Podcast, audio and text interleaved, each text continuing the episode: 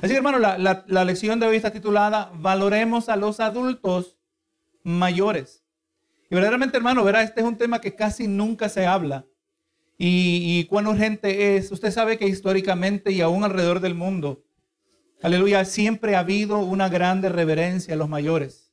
Gloria a Jesús, aún, gracias a Dios, eh, aún creciendo, pues a, a, mí se me enseñó, ¿verdad? Ese respeto que se le da a los mayores. Pero estamos mirando que eso se, ha abandonado en grande parte, ¿verdad? Por lo menos en la cultura de esta nación donde nos encontramos lo que eran las cortesías, ¿verdad? Por lo menos no tanto quizás aquí donde estamos, pero usted sabe la cortesía que se le da al hombre, el hombre le da a la mujer, aleluya, mostrando que las mujeres son especiales, el hombre le hace la cortesía, le abre la puerta, le cede el asiento. Eh, hoy en día, hermano, hay lugares en esta nación que si usted le abre la puerta a una mujer, eh, aleluya, la mujer se va a ofender. Amén. Se va a ofender. Cuando quizás es una, es, es, es eh, una expresión de una buena crianza, ¿verdad? De un respeto cuando se enseña a respetar. Se ha perdido ese respeto, se ha perdido el respeto por los mayores. Eh, gloria a Dios. Y eh, así también, hermanos, cuando se pierde el respeto en su sentido general, sabemos que se ha perdido el respeto por Dios, ¿verdad? Una persona que ha aprendido a ser respetuosa en diferentes áreas de su vida, es natural que cuando se le presenta a Dios, entiende el concepto, ¿verdad? De respeto, de reverencia. Y vemos que todo esto está conectado. Hoy los jueces se quejan, hermanos, los jueces. Se quejan de, la, vestimenta de la gente que va a la corte. Amén. Eh, pero, ¿qué? ¿Por qué se respeta la corte? Porque la corte es un lugar de autoridad, ¿verdad que sí? Si usted habla fuera del lugar, se va a meter en problemas. ¿verdad? Ese juez tiene, de, representa una máxima autoridad y, merece ese respeto. Y, generaciones atrás la gente se vestía con respeto cuando le tocaba ir a la corte, ¿verdad? Hoy en día, una actitud casual. Y lamentablemente, ¿verdad? Una actitud casual también hacia los mayores. Oye, eh, en nuestra sociedad, hermanos, se valora la novedad, lo que es nuevo. ¿Verdad que sí? Eh, salió, salió un nuevo producto, salió un nuevo aparatito, una nueva técnica, un, un, un nuevo tratamiento. Y eso no es necesariamente malo en sí mismo. Gloria a Dios. Pero en el proceso, eh, el, el, el, abandono de lo, de lo antiguo por buscar lo nuevo asumiendo que porque es nuevo es mejor y no necesariamente el caso. Todo esto que supuestamente eh, ayuda a, a, a, mejorar la vida, a simplificarla, a, a traer comodidad, a traer conveniencia, muchas veces trae también complicaciones. ¿verdad? Hay muchos dicen que quieren vivir una vida simplística. Amén. Y se quieren deshacer de todo. Gloria Jesús, porque están descubriendo que nuestros uh, mayores, que también nuestros antiguos, habían cosas que no debiéramos haber descartado en, en la búsqueda de lo nuevo. Gloria a Jesús. Y verdaderamente, hermano, es grande bendición cuando nosotros miramos lo que la palabra nos dice, ¿verdad? Que debemos valorar a los que son mayores entre nosotros. Miren lo que dice la verdad central. Los adultos mayores cristianos deberían ser valorados en su papel dentro de las relaciones familiares. Gloria a Jesús. Y estamos hablando de las relaciones familiares en el sentido de sangre pero también en el sentido de la fe. Los, mayores en nuestra familia eh, eh, terrenal, pero también los mayores en nuestra familia espiritual. Gloria a Jesús. Eh, hoy en día, una lucha. Usted sabe, hermano, que, que, que uh, estoy recordando el verso, me sorprende que no apareció aquí, pero uh, la, la palabra habla, gloria a Dios, del respeto de las canas. Porque el que tiene canas, gloria a Jesús, ha vivido vida, ¿verdad? Para tener las canas, obviamente hay excepciones pero ha vivido la vida. Gloria a Jesús. Culturalmente la sociedad dice, cuando miras canas, ponte de pie, hay que respetar al que tiene canas, ¿verdad? Porque ha vivido años. Benito Jesús. Hoy en día no podemos arrancarnos las canas lo suficientemente rápido, ¿verdad que sí? Eliminarlas a todo costo, porque la manera que nosotros miramos el pasar del tiempo, inevitablemente le voy a decir, esto le voy a decir, todos nosotros vamos a envejecer. No, todos nosotros estamos envejeciendo.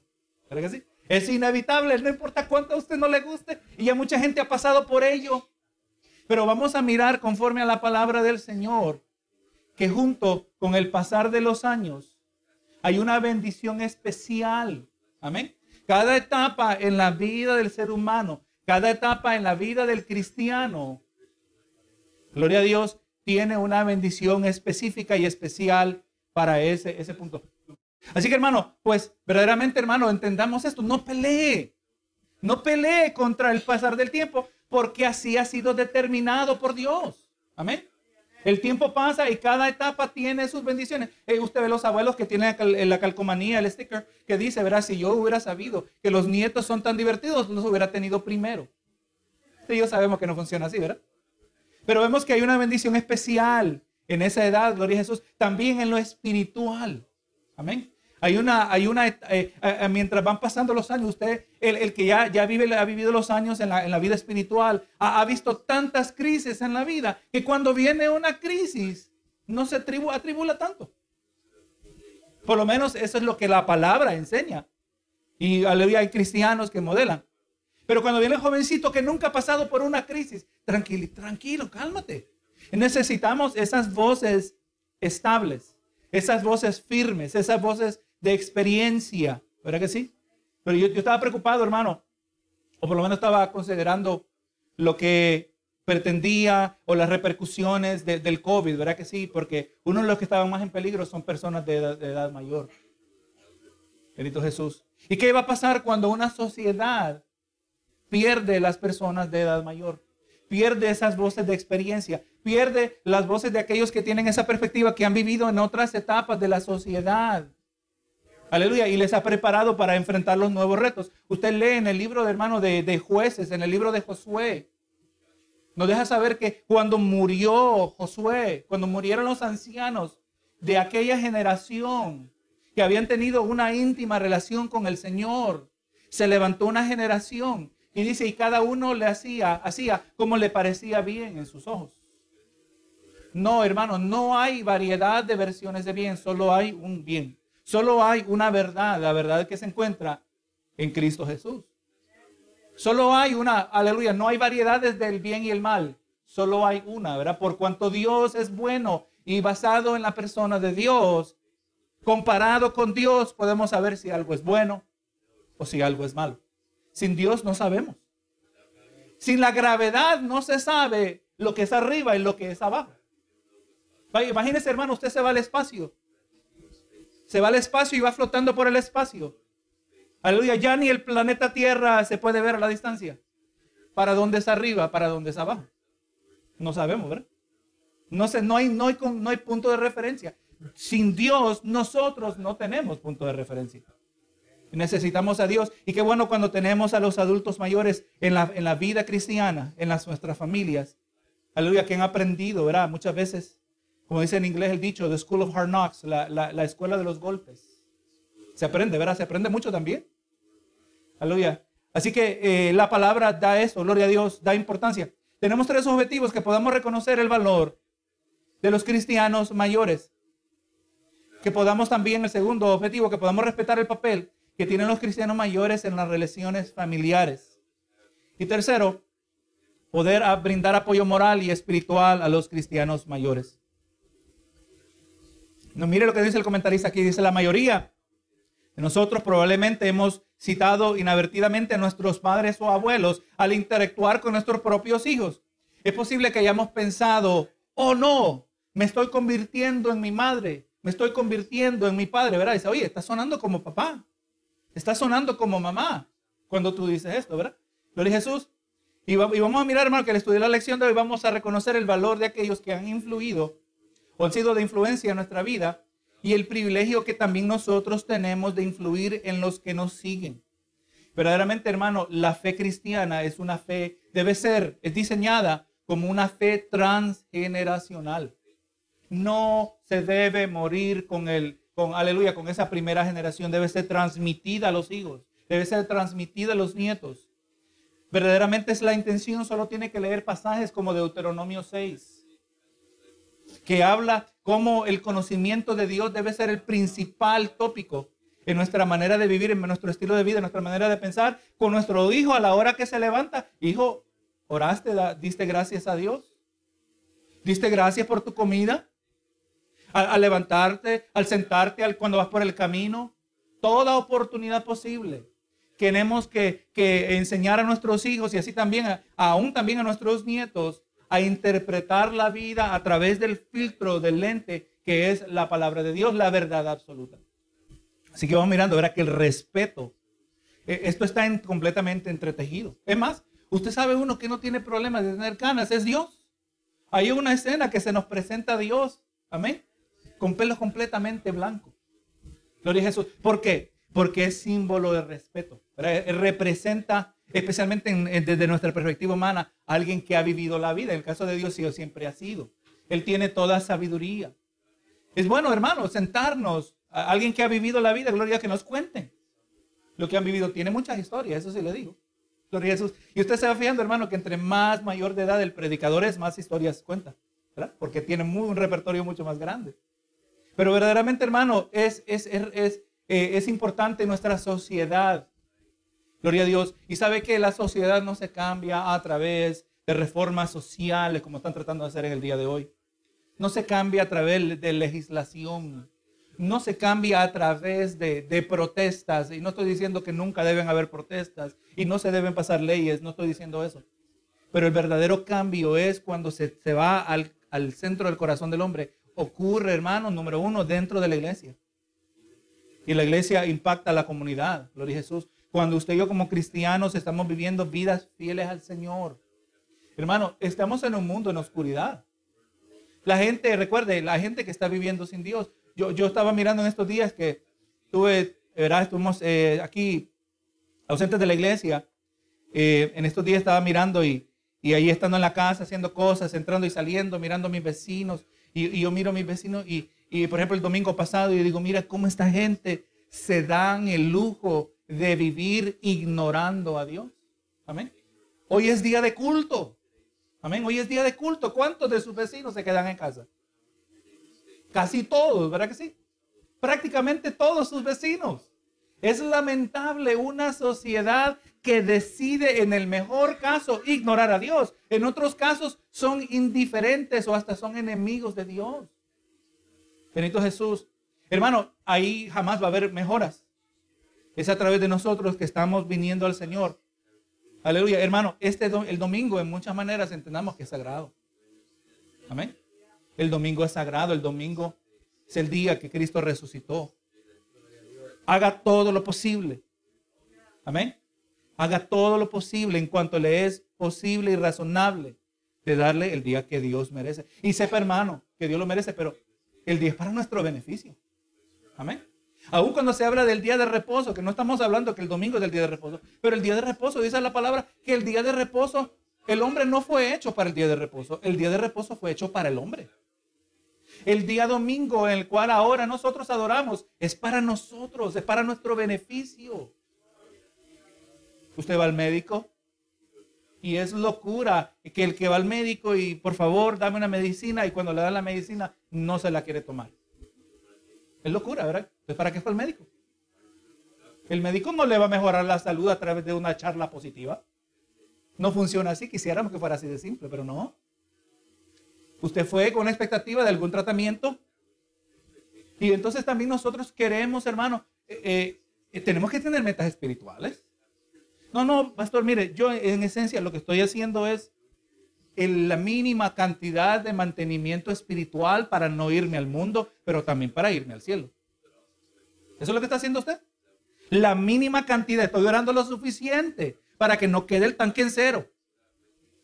¿Verdad? Es lo mínimo para no caer en pecado escandaloso, pero también al mismo tiempo irme al cielo. ¿Y cuánto es eso? Cada uno tenemos nuestra, quizás nuestra propia opinión de cuánto se debe hacer, ¿no, no, hermano? Muy peligroso el que anda siempre a la orilla del precipicio. Voy a andar lo suficiente a la orilla del precipicio, pero no tanto para no caerme. No, no, yo y usted, hermano, vamos a ser inteligentes. Y aquí está la orilla de la perdición. Nos vamos a alejar de ella lo más posible.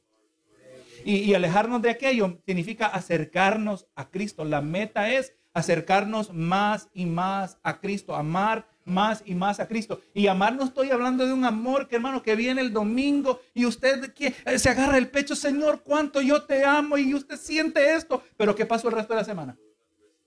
¿Solo es cuando está la música? ¿Solo está cuando está el corito? ¿Qué hacemos el resto de la semana?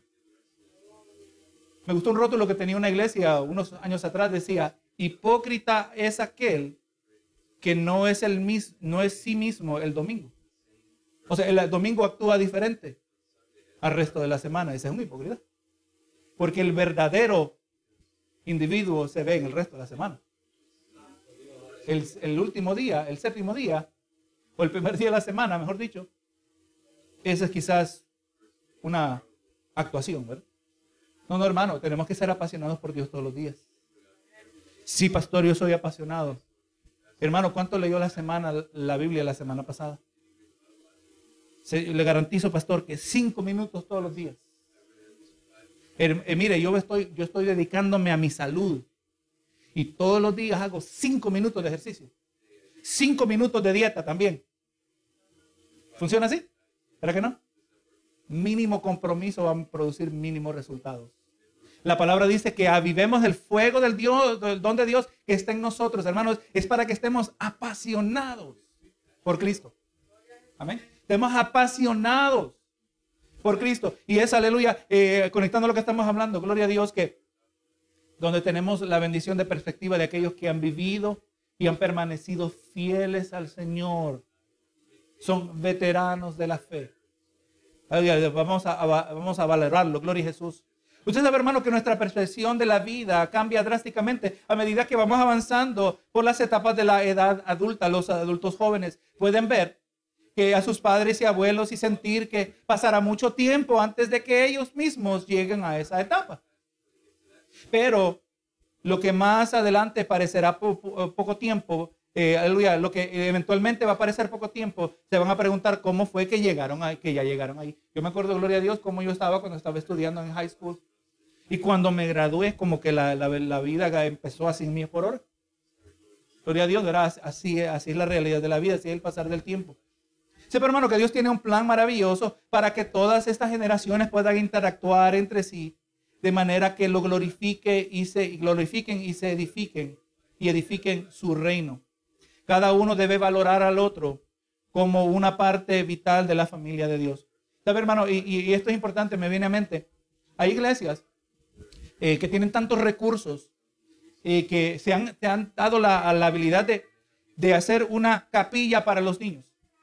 En la capilla para los niños ya empezó el culto y todos los niños y los juveniles para la capilla y los adultos se quedan aquí adorando al Señor y ellos se van allá, aleluya, y lamentablemente allá no tienen a quién mirar. Están mirando a otros niños como ellos, gloria a Jesús. Cuando es importante, hermano, que sepamos integrar que la adoración es familiar. Y he estado escuchando más y más a pastores que, son, que son eh, bíblicos, gloria a Jesús, hablando de esta misma temática. Hablando que es importante, hermano, gloria a Dios, el hecho que se, que se oyen ruidos de niños, gloria a Dios, es porque, porque la adoración es familiar. Los niños tienen que mirar a los adultos, los niños tienen que mirar a los mayores, como ellos adoran al Señor. Amén cómo se adora al Señor, cómo una persona adora al Señor en espíritu, en verdad. E, es verdad, yo, yo miré a, mis padres, estaban algo atribulados en la casa, pero los estoy mirando aquí en la iglesia. ¿Cómo adoran al Señor? Tienen que ver eso, hermano. Tienen que ver, gloria a Dios, lo que es modelada, una vida firme y constante en el Señor. Vamos a mirar, hermano, vamos a mirar aquí en Éxodo 20.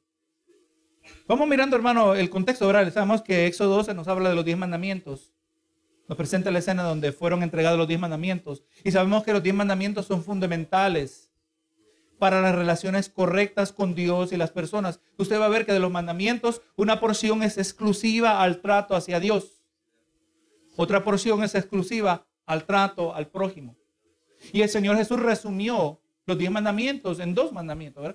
Dijo, y amarás al Señor tu Dios con todo tu corazón, con toda tu mente, con todas tus fuerzas, y amarás a tu prójimo como a ti mismo. Dice, aquí está toda la ley y los profetas. En dos mandamientos, si usted aplica esos dos mandamientos, usted no va, si usted va a amar a su prójimo, usted no lo va a matar.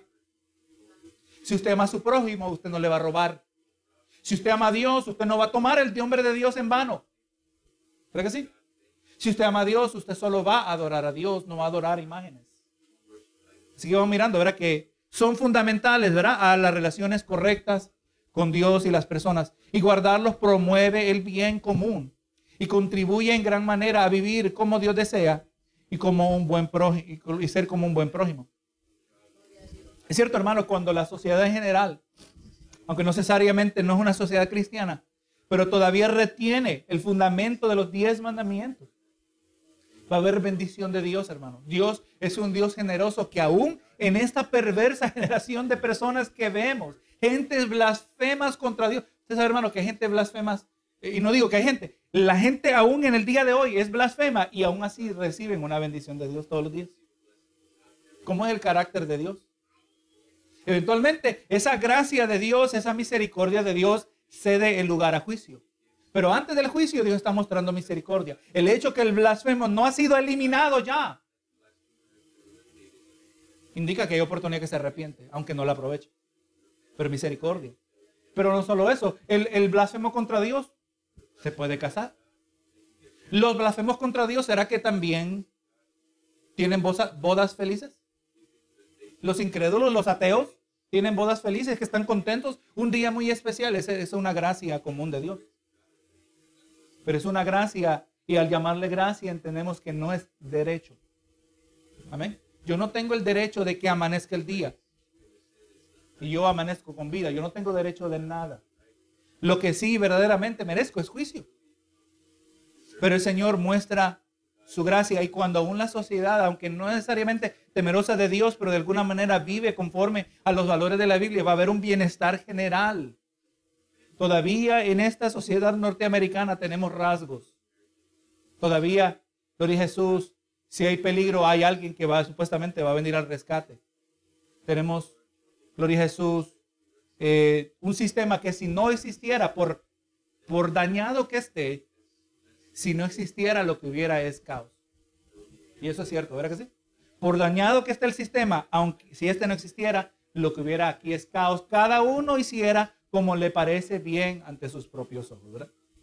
Gloria a Dios. los mandamientos que se ocupan así también en las relaciones humanas, el único que incluye una promesa es el mandato de honrar a los padres. Este mandamiento es exclusivo, hermano. Y hacerlo puede conducir a una vida larga y plena. Y este es el, eh, un, un principio que tiene una aplicación general. Obviamente hay excepciones. Importante, hermano, cuando leemos Éxodo, vamos a leer Éxodo 20:12. Así como cuando leemos el libro de Proverbios, entendamos que Proverbio nos presenta principios generales de cómo funcionan las cosas, pero eso no es una garantía que siempre van a funcionar así, pero quizás una mayoría del tiempo. Gloria a Dios. Así que como dice el verso, era honra a tu padre y a tu madre para que tus días se alarguen en la tierra que Jehová tu Dios te da. Eso entonces pareciera decir, si no tenemos cuidado, que, que si un hijo es obediente, va a vivir siempre una vida larga. ¿Será que han habido hijos obedientes que se han muerto de manera repentina? Oh, claro que sí. Pero en un sentido general, eso es lo que puede encontrarse. ¿Verdad que sí? Aleluya. Eh, eh, ese mandamiento, honra a tu padre, honra a aquellos que son mayores que tú. Y ese asunto de honrar a padre y a madre es muy diferente en la vida del hijo, eh, dependiendo de la etapa de su desarrollo. Un hijo que está de crianza honra a su padre y a su madre a través de su obediencia, a reconocer la autoridad que no viene dada por la sociedad, no viene dada por las autoridades seculares, no viene dada por el gobierno, la autoridad es dada por Dios mismo. Ese es el detalle, hermano. Es una autoridad que es sagrada. ¿Verdad sí? Ese es el orden que Dios estableció. Y le está diciendo aquí en Éxodo a esta nueva generación de esclavos o esta nueva generación que ha salido de solo haber vivido eh, por cientos de años en esclavitud, les está dando una nueva manera de pensar, una nueva cultura. Y le está diciendo, si esto va a funcionar, porque al salir ellos de la esclavitud, ellos se iban a ir a la tierra prometida.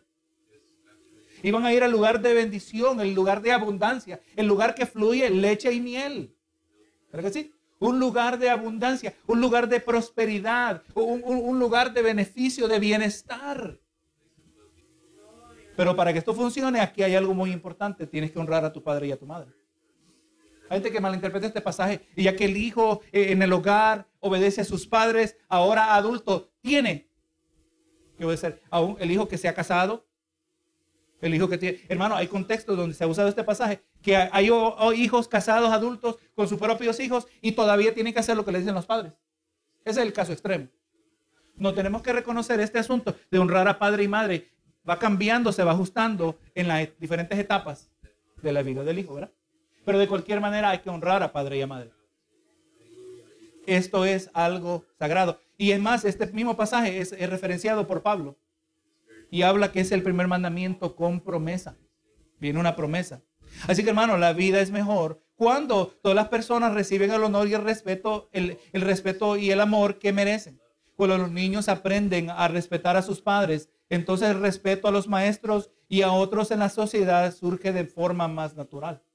Vamos a pensar, un hijo que no respeta a sus padres, es bastante probable que no va a respetar a sus maestros. ¿Qué cree usted? ¿Qué va a esperar? Si ni respeta a sus padres, ¿cómo voy a esperar que, esperar que me respete a mí como maestro? ¿Cree que sí? Pero cuando el hijo ha aprendido, se le ha enseñado a respetar, a honrar a sus padres, el respeto a otras formas de autoridad también se hace más natural, ¿verdad? Cuando los niños crecen con reverencia por Dios y sus caminos, es más probable que tengan una relación personal con Él. Este concepto de reverencia, hermano, es un concepto que es eh, casi exclusivo a Dios. Hay lugares, otros lugares donde hay que mostrar reverencia y respeto. Pero, hermano, eh, eh, en el libro de Éxodo se nos presenta esa escena donde Moisés es introducido a algo que es un concepto que él no entendía. Número uno, vio algo visible, miró una, una zarza que no se quemaba. Un matorral, ¿verdad? Que, que aleluya, que esa era la manifestación de Dios en ese matorral.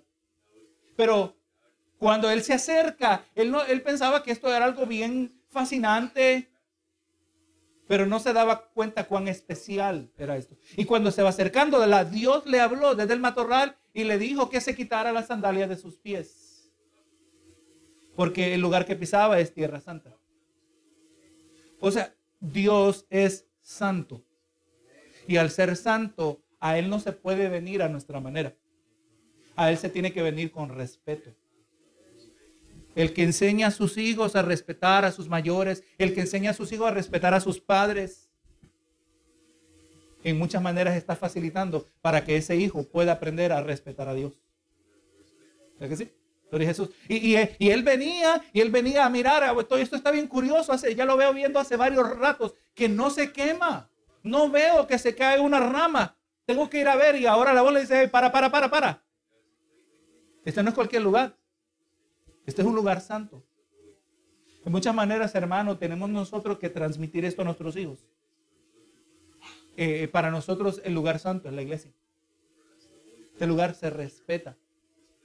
¿Sabes que sí? ¿Cómo, ¿Cómo hacemos con los hijos? Y empezamos a jugar, pero a veces al hijo se le pasa la mano y piensa que con el padre es como el, con el amiguito. No, no, no, cuidado, cuidado. Recuerda, yo sigo siendo tu papá. Pero que si rayamos la línea.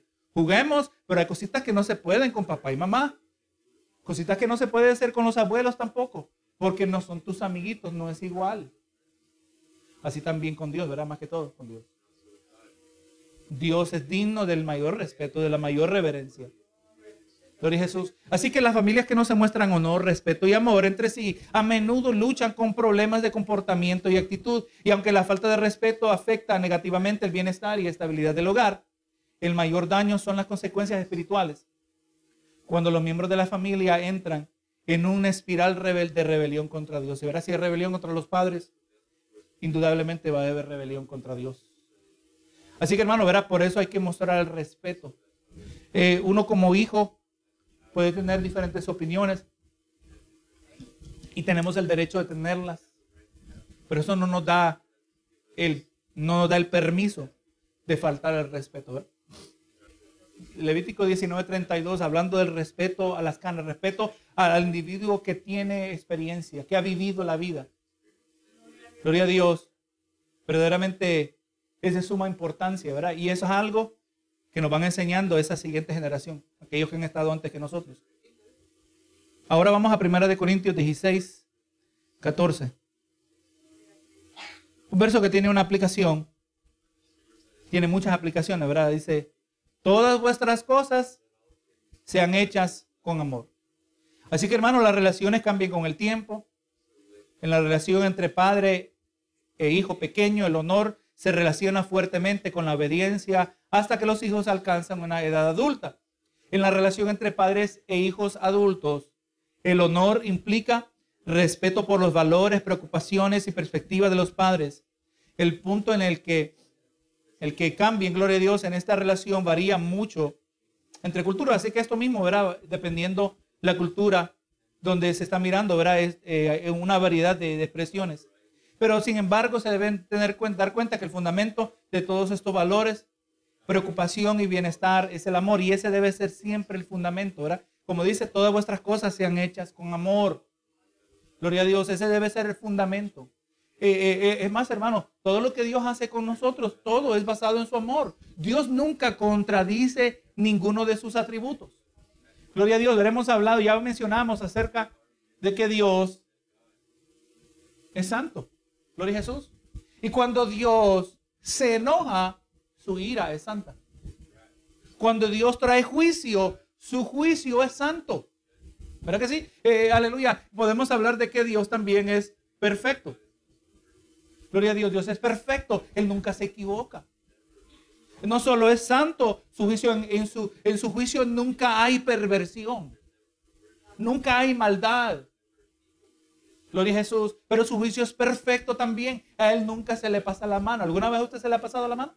¿Alguna vez ha dicho algo que usted cuando ya salió de su boca se arrepiente? Mejor no lo hubiera dicho. Quisiera retroceder el tape, el cassette y borrar esa última escena, pero no pudimos cuando ya salió ya el daño está hecho. Cuesta mucho arreglar aquello que fue dicho, ¿verdad? Por eso hay prudencia en, saber morderse la lengua. La prudencia viene de parte del Espíritu de Dios, sepa también. Amén, nos enseña, nos ayuda cuando hablar y cuando también callar. Pero Dios es, o sea que cuando Dios hace todo lo que Él hace, todo absolutamente, cuando Él bendice, Él bendice conforme a su santidad. Él no nos va a dar una bendición que nos va a introducir al pecado. Mira, mira la bendición. Me gané algo que ahora tengo una vivienda gratuita en Las Vegas, sabiendo que mi pasado antes era eh, estar apostando. Gambling, ¿verdad? Pero Jesús, no, no, no, eso no funciona así. Todo, recuerde, todo lo que Dios hace, Él lo hace para su gloria. Usted ya lo debe saber, lo repetimos tanto. Todo, absolutamente todo lo que Dios hace, lo hace para su gloria. Es para que su nombre de una manera u otra sea exaltado ante los ojos de los hombres, que podamos eh, presenciar, que podamos percibir, que podamos entender su grandeza. Amén. Podemos entender su majestad, y podemos entender su santidad, su perfección. Él no se equivoca. Él, él, no le va a dar demasiado ni le va. Hermano, en este momento yo le puedo decir que usted tiene exactamente lo que Dios quiere que tenga, asumiendo que no anda robando. ¿Verdad? Asumiendo que no anda haciendo trampa en los taxis. Si usted está trabajando, está esforzando, usted está multiplicando lo que tiene, usted tiene exactamente, no viva pidiendo más en el sentido que está disatisfecho. Amén. No hay nada, ¿verdad? Obviamente, quizá en muchos casos nosotros, no me caería mal un poquito más. Gloria a Jesús.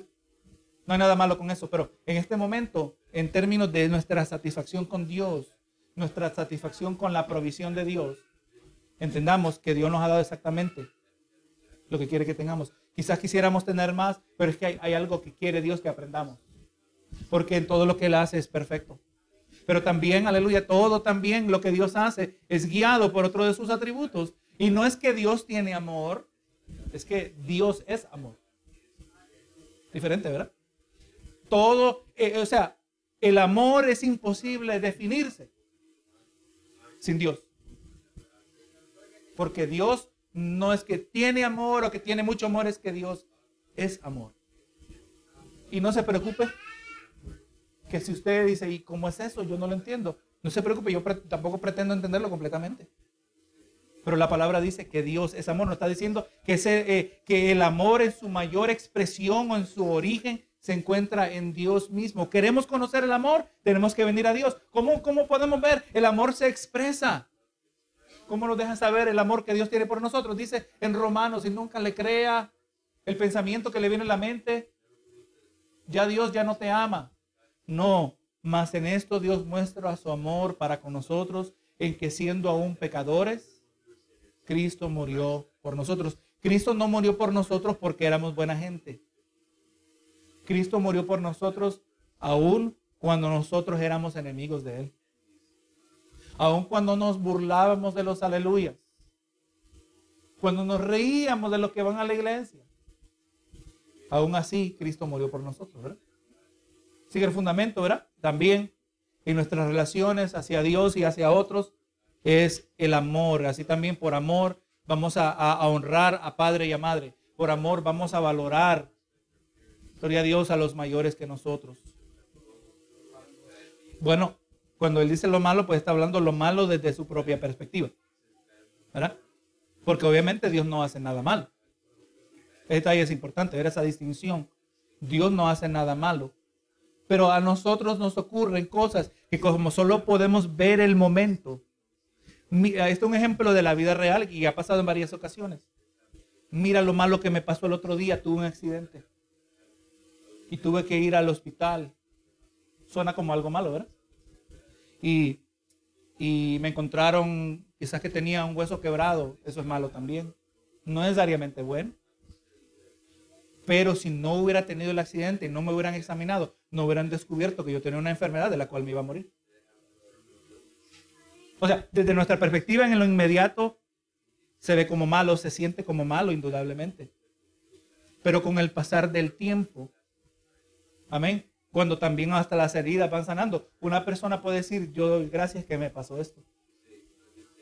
O sea, yo tengo que entender que a eso se refiere Job. Amén. Porque Dios no es autor de mal. Eso es indudable, ¿verdad? Gloria a Dios.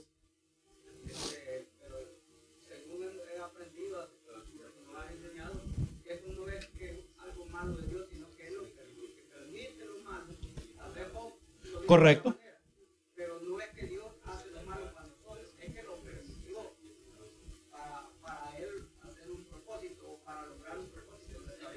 Nosotros.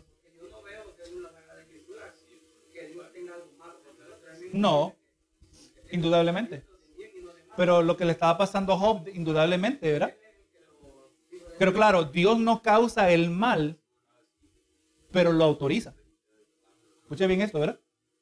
Lo permite, pero me prefiero decir lo autoriza, que lleva más peso, porque Dios autorizó a Satanás. Dios le autorizó, a- le dijo acerca de Pedro, "Pe- quiere zarandearlo como el trigo. Usted le lea cuidadosamente, mire lo que le pasó a Pedro. Dios le dio permiso, lo autorizó. No es que Dios pasivamente, ah, está bien, no, no. Esto no fue pasivamente, esto fue cuidadosamente. Todo lo que Dios hace es cuidadoso. Es conforme a su plan, es para su gloria. Y si en el momento, a primera vista, se ve exclusivamente como un mal, pero vemos que Dios lo autorizó, Dios lo permitió, pero a largo plazo va a traer un bien, siempre va a traer un bien. ¿No dice Romanos? Que todas las cosas obran para bien para aquellos que aman a Dios. ¿Cuántas cosas? Las bendiciones, no, eh, todo el mundo va a entender que las bendiciones, no, no, aún lo negativo, aún la enfermedad, ¿es, es, es bueno que usted se enfermó? Yo prefiriera que no. ¿Pero qué? Dios así lo autorizó que fuera así. Para sus planes, Él tiene un plan mayor. Es malo que aquella mujer que se tiró en una poza se terminó fracturando el cuello y quedó paralizada. Sí es malo. Pero a esa mujer que se llama Johnny Erickson Tara, ella le dice que ella le da gracias a Dios porque esto le ha acercado a Dios. Está difícil, está bien difícil, no cambia que es difícil. Pero al final el beneficio espiritual, hermano, algo es bueno cuando usted recibe un beneficio espiritual que le acerca a Dios. Toda cosa mala se convierte en buena cuando usted se acerca a Dios. Eso es indudable. No tiene que cambiar, hermano, la situación sigue igual. Y me, me voy a morir, me dijeron que me voy a morir. Eso es muy malo en términos humanos, aunque si usted es un creyente, para el creyente el vivir es Cristo y el morir es ganancia. Pero vamos a ser honestos. Nadie se quiere morir antes de tiempo, Señor. Si hay días extras, dámelos también. No hay nada malo que usted sea como el rey Sedequías.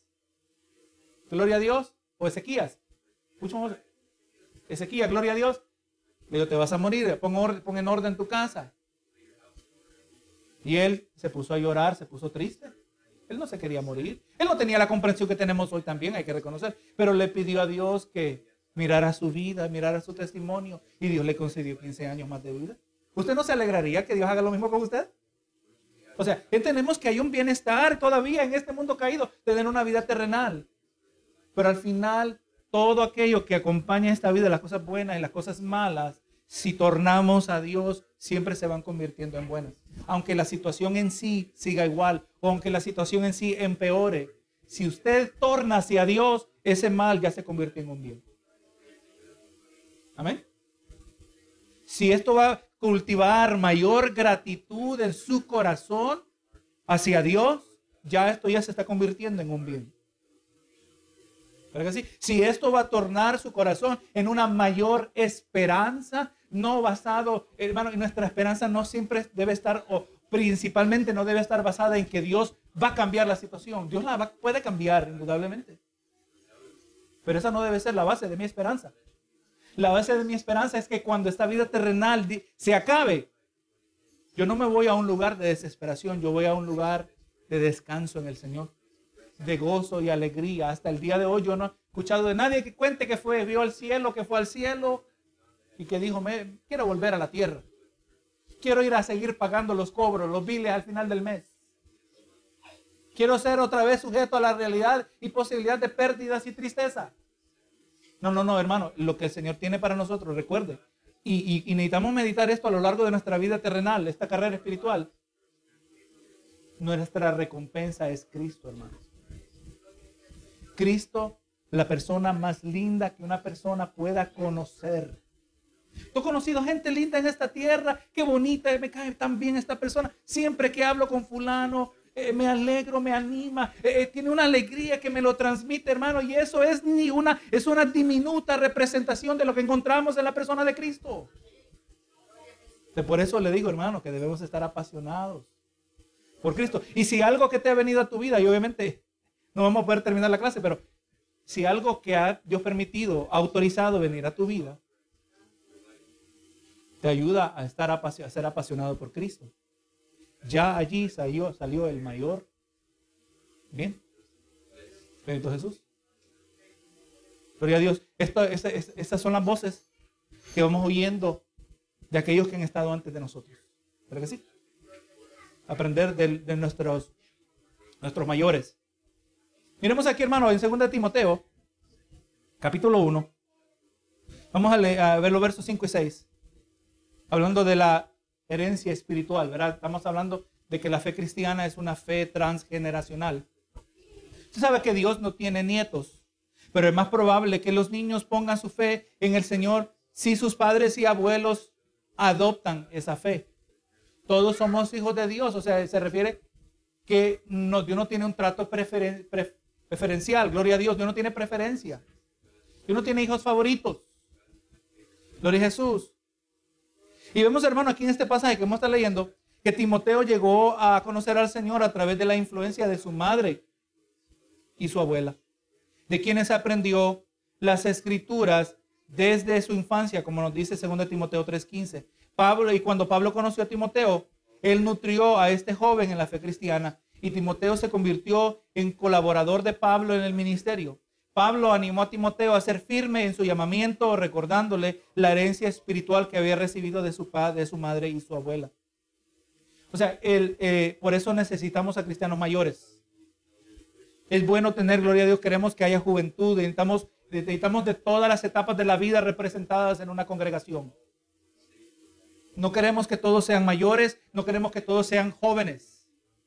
Queremos que haya representación de todas las etapas porque todos somos parte del cuerpo de Cristo. Todos tenemos algo que traer. Aún, gloria a Dios, cuando ya se van acumulando los años, es posible que uno cae en rutinas, es posible que uno cae en el status quo. ¿Y qué pasa? Y, pero cuando mira a un joven que está eh, nuevamente, está eh, genuinamente apasionado por Cristo, eso como que reanima al que quizás se, ha poquito enfriado un poquito, ¿verdad? El que, se, el que ha perdido la intensidad se anima a estar apasionado. Cuando yo, yo me acuerdo cuando yo era como este joven. Yo me acuerdo qué es lo que pasó y, no, nos llama, ¿verdad? A, que, que, nos acerquemos al Señor. Todos somos, todos, todos somos importantes en el cuerpo del Cristo. Miren lo que dice 2 Timoteo 1.5. Dice, trayendo a la memoria la fe fingida que no hay en ti. O sea, Timoteo era un cristiano genuino, no era un hipócrita. Señor nos ayude, hermanos, a no ser hipócritas. Todos luchamos a diferentes medidas. Sepa, todos luchamos a diferentes medidas con hipocresía. No, pastor, yo no, yo no soy fariseo. ¿Alguna vez usted ha dicho que cree esto, pero hace otra cosa? ¿Alguna vez? Eso se llama hipocresía. Uno que dice una cosa, pero hace otra. La mayor bendición en la vida del cristiano, número uno, hay que aceptar eso. Segundo, que hay bendición cuando lo podemos ver, mira Señor, he estado siendo hipócrita. Perdóname por... eh, que, hermano, todo aquel que profesa una fe cristiana y peca, es una hipocresía. Pero el problema es que la hipocresía continúe sin arrepentimiento. Ahí está el problema. Cuando yo me, Señor, perdóname porque yo debo ser así, pero estoy actuando así. Yo debo hablar así, pero estoy hablando de esta manera. Yo debo pensar así, pero debo, pero estoy actuando así. O estoy pensando así. Perdóname, Señor. Ahí hay bendición. El salmista lo dijo de esta manera. ¿Quién podrá ver sus propios errores? Líbrame de lo que me son ocultos. Usted no va a venir a la iglesia, mire hermano, yo quiero que tú sepas que yo soy esto y esto y esto y esto, yo hago esto cuando nadie me está mirando y esto y esto. ¿Verá que nadie viene así? Usted trae la mejor versión de sí mismo. Eso no necesariamente, automáticamente quiere decir que hay hipocresía. Pero hipocresía es cuando pretendemos y queremos mostrarle a las personas que el que miran aquí, ese es el verdadero yo. No, yo vengo porque necesito de Dios. Y déjeme ajustar esto, déjeme aclarar esto. Venir porque necesito de Dios en la mente de muchos significa, vengo porque necesito de Dios porque tengo este problema. No, hermano. Eh, eh, obviamente Dios va a obrar, Dios obra en los problemas. Pero es triste cuando nuestra relación con Dios solo se basa en problemas. Y cuando hablo de problemas estoy hablando de, de circunstancias, situaciones circunstanciales. Pero cuando venimos porque necesitamos a Dios, y legítimamente se puede decir cuando reconocemos el mayor problema. Vengo porque necesito de Dios, vengo porque soy pecador. Ese es el asunto. Todo lo otro es secundario. Y todo también tiene importancia. No estamos minimizando. Pero es sumamente de, mínima importancia si el problema principal. Amén. Imagínese este que usted va al médico y el médico dice, ah, mira, veo que tiene una cortada y le pone una cura, pero por el otro lado tiene un hueso que está salido y quebrado y está sangrando. Es ridículo la cura, ¿verdad? La cura no importa. Pero la gente que solo viene, Señor, ayúdame, este problema, y el problema es que la gente no ve sus, su pecado. Es continuamente siendo expuestos al espejo de la verdad, de la palabra de Dios, que nos damos cuenta, yo pensaba que yo tenía este problema, pero tengo un problema peor. Ayúdame, Señor. Ayúdame, que sí entiendo que sí debo ser apasionado por ti, pero se acaba el culto y no me vuelvo a acordar de ti. Ese es un problema grande, le voy a decir. Es problema más grande que cualquier enfermedad. Problema más grande que la urgente necesidad económica que esté pasando. Es más fácil suplir la necesidad, suplir la necesidad económica. Y cualquiera quizás lo puede hacer, pero solo Dios puede tratar con la urgencia del alma. Necesitamos ser continuos. ¿Por qué cree, hermano, que tenemos más de un culto a la semana? ¿Por qué cree usted que tenemos que estar leyendo la Biblia todos los días? Necesitamos vernos en este espejo para aprender a vernos verdaderamente como nosotros somos. Todo el mundo es buena gente, hermano. Yo soy buena gente. Yo soy tan buena gente que yo soy el mejor chofer en la carretera. Yo jamás cambio de carril de manera equivocada. No, no, si me pitaron es que son, es que no tienen paciencia. Se me pitaron es porque no están fijándose, no, es que yo también me equivoco. Pero generalmente no nos miramos así, ¿verdad? Lo dice Jesús. No, hermano, espiritualmente no nos podemos ver así. Jesús dijo, era que no hay ni uno bueno.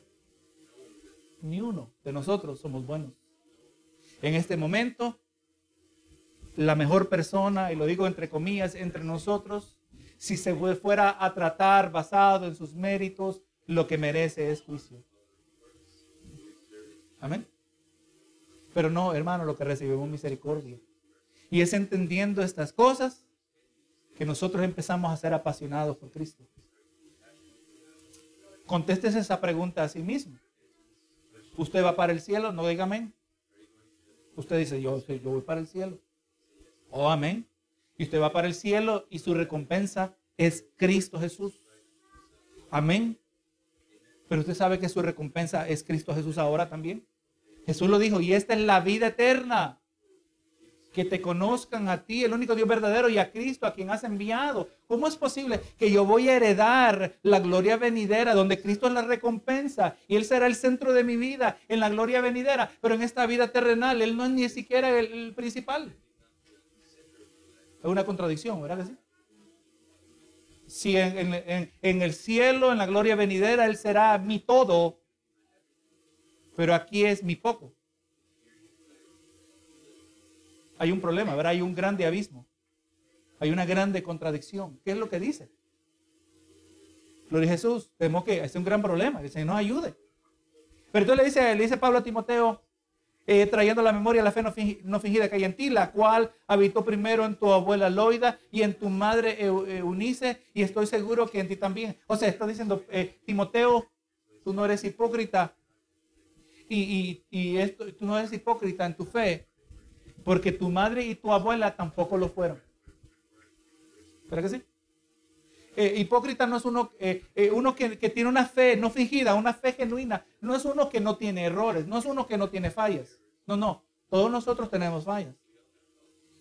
Pero Jesús, eh, el problema, la hipocresía está en pretender que no las tenemos. Pretender que no tenemos que arrepentirnos. Yo estoy pastoreando, yo me he puesto como pastor, pero yo necesito a Dios igual que usted. Yo le pido a Dios sabiduría para predicar, para ministrar la palabra, para aconsejar, pero eso es otra, solo es una faceta más de mi vida, pero la faceta principal es mi relación con Dios. Yo también me tengo que alimentar con la palabra de Dios. Yo no solo leo la Biblia porque tengo que predicar, yo necesito a Dios, por eso leo la Biblia, por eso oro. No simplemente para ser un buen pastor, no para ser un fiel hijo de Dios, igual que usted. También soy sujeto a hipocresía. Sujeto a las mismas cosas que usted. No existen supercristianos padres, abuelos, con fe genuina, hay más probabilidad que los hijos crezcan temerosos a Dios.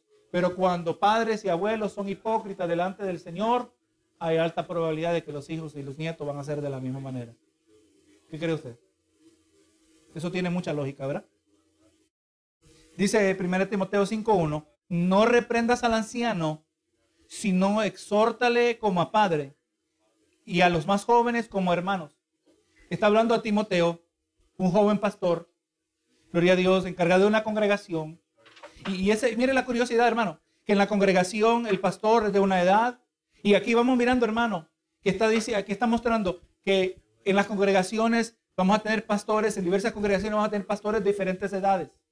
Pastores jóvenes, que algo que traen a la mesa, pastores mayores que algo también traen a la mesa, ninguno necesariamente es mejor que el otro. El uno se convierte en el otro eventualmente también. Pero también está el contexto donde eh, un joven pastor tiene que reprender a, creyentes mayores que él. Y vamos mirando que se da por entendido que dentro de la familia de la fe aplica el mismo principio. Amén, que hay que tratar a los mayores con respeto. Y le está diciendo a Timoteo, no reprendas al anciano, o sea, no lo regañes. El hijo no va a regañar al padre. Dice, exhórtale, exhórtale. Uno puede exhortar.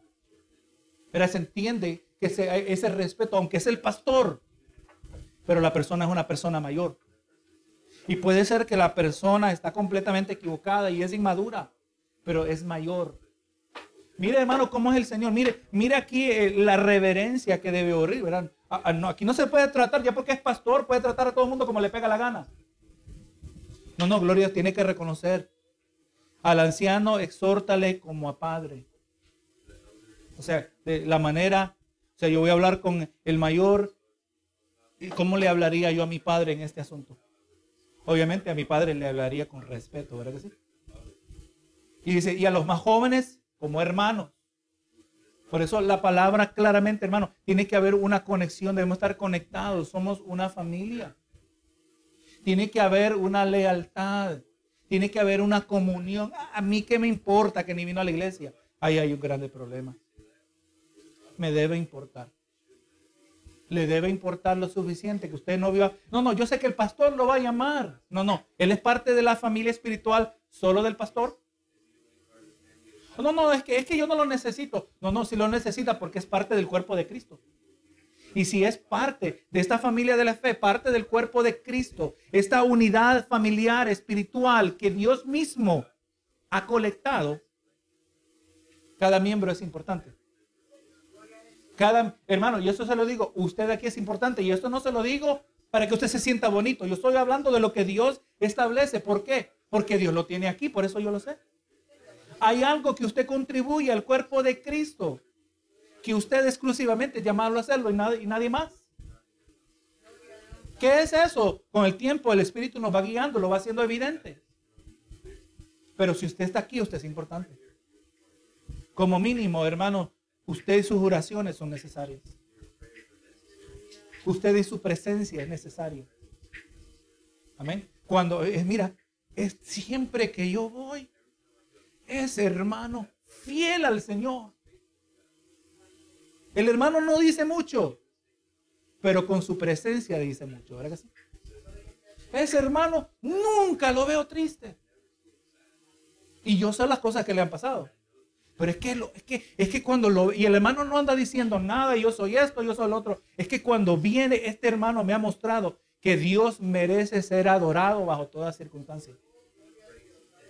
Es importante. Solo eso es un ejemplo que me viene a mente en este momento. Pero podemos empezar a, a, traer, es que este hermano trae, a esta hermana, eh, eh, o sea, cada uno es importante, hermano, cada uno.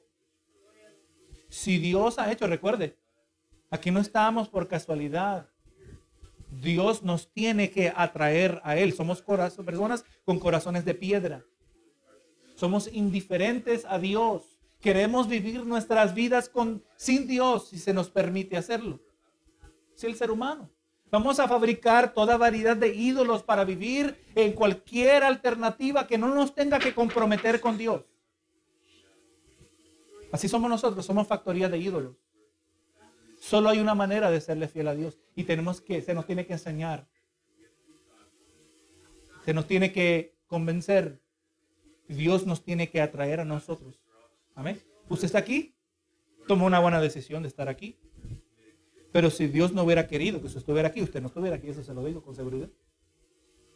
Y Dios nos atrae aquí para suavizar nuestros corazones, para que seamos sensibles a su voz. Gloria a Jesús. Entendiendo cada uno es importante. Los niños, los jóvenes, los mayores, cada uno es importante porque cada uno forma parte del cuerpo de Cristo. Y el pastor, Timoteo en este caso, se le está diciendo cómo debe tratar, aleluya, a los que son, que merecen ese respeto. O sea, hay un respeto que se merecen los mayores, hay un respeto que se merecen los jóvenes, hay un respeto que se merecen los niños. Todos se merecen respeto de diferentes maneras en la familia de la fe. Así que el pastor, aunque llamado por Dios, no tiene autoridad de parte de Dios para maltratar al rebaño del Señor. Escuche bien eso, hermano. Usted no va a escuchar eso en muchos púlpitos, pero tenemos que decir lo que la palabra dice. Amén. Eso no le da autoridad ilimitada al pastor. Tiene que venir con respeto a cada uno. Amén. En las diferentes etapas de su vida. Mostrar amor los unos por los otros dentro de la familia natural y la familia de Dios es una característica que define a los que siguen a Cristo. Mire lo que dice Juan, 30, Juan 13, versos 34 y 35. Un mandamiento nuevo os doy, que os améis unos a otros como yo os he amado. Mire cómo es eso, ¿verdad? Ahí estamos hablando que Dios es el, el, el punto de referencia del amor. Al entender los discípulos el amor de Dios por ellos, Ahora eso les ayuda a ellos a entender cómo deben amarse unos a otros. Que os améis unos a otros como yo os he amado. Que también os améis unos a otros. Y en esto conocerán todos que sois mis discípulos. Si tuvieres amor los unos con los otros. Una iglesia que no se ama no es una iglesia. Me viene a mente algo que ocurrió en una iglesia. Un pastor contaba que esa, esa iglesia era compuesta principalmente de dos nacionalidades.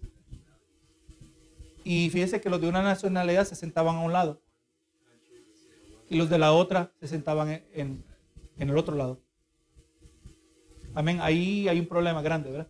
Otro pastor vino a otra iglesia y, a una iglesia que estaba dividida también, no necesariamente por las mismas razones. Y cuando él empezó a pastorear esa iglesia, una de las primeras cosas que les dice, hermanos, eh, quiero dejarles saber que me estoy dando cuenta que estoy pastoreando una iglesia que se va para el infierno.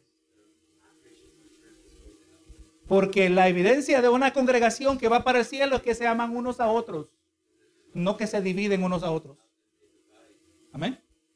O sea, su trabajo es fomentar el amor, no causar la división. Mira, te voy a contar lo que dijo el, día, el pastor el otro día. Te voy a, y, hay gente que se presta para malinterpretar o reinterpretar las palabras. Mira, cuando dijo esto, tú no estabas y yo sé que lo dijo por ti. No, hermano, eh, esas personas son tóxicas. Y sabe, dijo, está diciendo un pastor, he encontrado el remedio contra los chismes. Usted viera, hermano, estaba este pastor hablando a un grupo de pastores. Hermanos, he encontrado el remedio contra el chisme. ¿Quiere que se los diga? Y hermano, yo como que en mi mente pude percibir que todo el mundo con libreta y papel. ¿Cuál es el remedio contra el chisme? El remedio contra el chisme es que cuando alguien te cuente un chisme, diles eh, que, que, te autoricen en un papel y firmen que tú escribiste todo lo que te dijeron y ellos firmen lo que escribiste, lo que te dijeron. Y que estás autorizado de contárselo al que, del, al que, del cual estaban hablando. Y si tú entretienes el chisme, te van a venir más chismes. Pero si tú no lo entretienes, no van a venir. Esa es la verdad. Si me vienes con chismes, no, no, eso no es, mira, te voy a contar para que ores. No, siempre es chisme. Hay cosas que no edifican. Si son cosas para que edifiquen, si no va a ser chisme, la primera persona que debe saber es el pastor. Porque es el que vela por el rebaño. Hermano, mira, esto que tú me has contado en este momento es de, de prudencia que lo tratemos en privado. Es de prudencia que esto se trate en privado y que no se le diga a nadie en general. Es posible que la persona termine en disciplina, pero tenemos que decirle, a avergonzarlo más. Eso ocurre en congregaciones, ¿verdad? Eh, solo tiene que leer, hermano, Mateo 18 si los hermanos, si mi hermano me ha ofendido, tiene, eh, arréglate tú, él, y estando a solas. Si no quiere hacer caso, búscate dos o tres testigos. Si no quiere hacer caso, dilo a la iglesia. Y si no quiere hacer caso, entonces dice, tenlo como gentil publicano. Se van mirando que va primero de algo que es privado y, se minimiza eh, la vergüenza y se minimiza el impacto. Si aún así no se quiere reconocer su pecado, va haciéndose más grande el círculo, ¿verdad? Ahora, hay pecados que se cometen en público y tienen que ser reprendidos en público como le pasó al apóstol Pedro. El apóstol Pedro que tuvo una gran hipocresía, que comía con gentiles cristianos, pero cuando parecían judíos se distanciaba de ellos. Otros mismos, otros también creyentes fueron arrastrados en la misma hipocresía. Y como esto fue algo público, Pablo dice que lo resistió cara a cara. En público también lo corrigió. Fuerte hermano, pero por amor. ¿Y sabe qué hermano? Pedro no le guardó rencor a Pablo. Pedro, Pedro reconoció. Y después lo vemos hablando muy bien de cerca de Pablo, que Pablo traía parte revelación de parte del Señor. Hermano, todo el respeto, ¿verdad? Y el, último verso que se me olvidaba. El verso 2, ya se habló, ¿verdad? De cómo se debe a, tratar al anciano, repréndele como padre, a los jóvenes como hermanos, a las ancianas como madres, a las jovencitas como hermanas, con toda pureza. Añade eso, ¿verdad? Con toda pureza. Tiene que haber pureza en nuestro trato. Especialmente y especialmente en el día de hoy. Tiene que haber pureza. Amén. Al final, el que merece el, que merece el mayor respeto es Dios. No vamos a hacer algo que tenga aparentes intenciones buenas y pueda terminar malas. Siempre vamos a preservar, promover la pureza para que en todo el Señor siempre salga honrado. Si usted quiere ver algunas citas adicionales, puede seguir leyendo Segunda Timoteo, primera Timoteo de los versos 3 al 11 habla de las viudas, de cómo debe darse cuidado. Y eso es algo que, hermano, también en nuestra sociedad, eh, en luz de esto, ¿verdad? Eh, hay que cuidar de aquellos que no tienen quien los cuide. Es un papel que la iglesia va desempeñando, gloria a Jesús, cuando no hay hijos, cuando no hay nietos. Gloria a Dios, y eso es lo que sigue hablando en el resto de 1 Timoteo 5. Gloria a Dios. Eh, 2 Timoteo 4, 6 habla, gloria a Jesús, de, de permanecer fiel, ¿verdad? Y eso es algo que se aprende de la siguiente generación. Alguien que ha vivido la vida cristiana por mucho tiempo, le dijo, hijo, mantente fiel, hijo, mantente constante, que lo que está pasando ahora eventualmente pasará. Amén. El Señor te va a llevar a una etapa diferente. Eso es lo que yo te puedo hablar de mi experiencia. Hay cosas que se sienten como el fin del mundo, pero no lo son. En este momento para ti se sienten como el fin del mundo, pero no lo son. Van a pasar.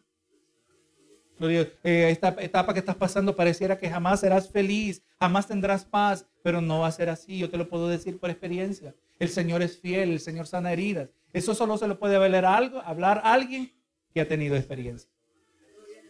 Y entre más canas, mejor. ¿Qué cree usted? ¿Verdad?